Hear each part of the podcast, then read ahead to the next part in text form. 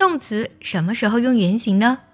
今天卡老师教你一招搞定。动词要用原形，下面六种情况要记清。第一种，may、can、could，像这样的情态动词后面，我们需要加动词原形。比如说，He can dance，他会跳舞。这里呢，can 就是情态动词啦，所以 dance 我们就要用动词原形啦。第二种情况，do、does、did，像这样的助动词后面需要加动词原形。想要专项练习呢，并且和小伙伴们一起在群里打卡学习，可以加入早餐英语的会员课程。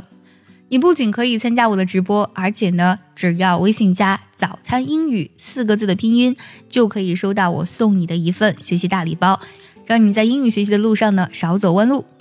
比如，他不跳舞，He doesn't dance。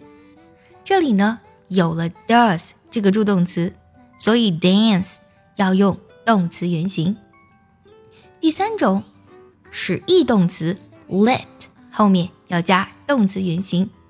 比如说，我让他跳舞，我就要说成 I let him dance。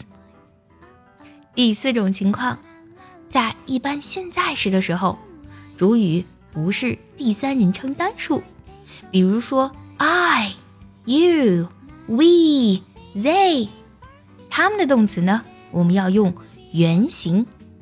比如说，We dance，我们跳舞。第五种，Why not？为什么不呢？在这个句型后面呀，我们也要用动词原形。Why not dance？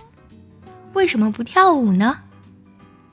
第六种，You'd better。你最好怎么样？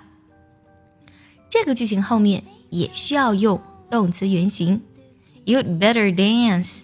你最好跳舞。这六种情况你都记住了吗？都学会了吗？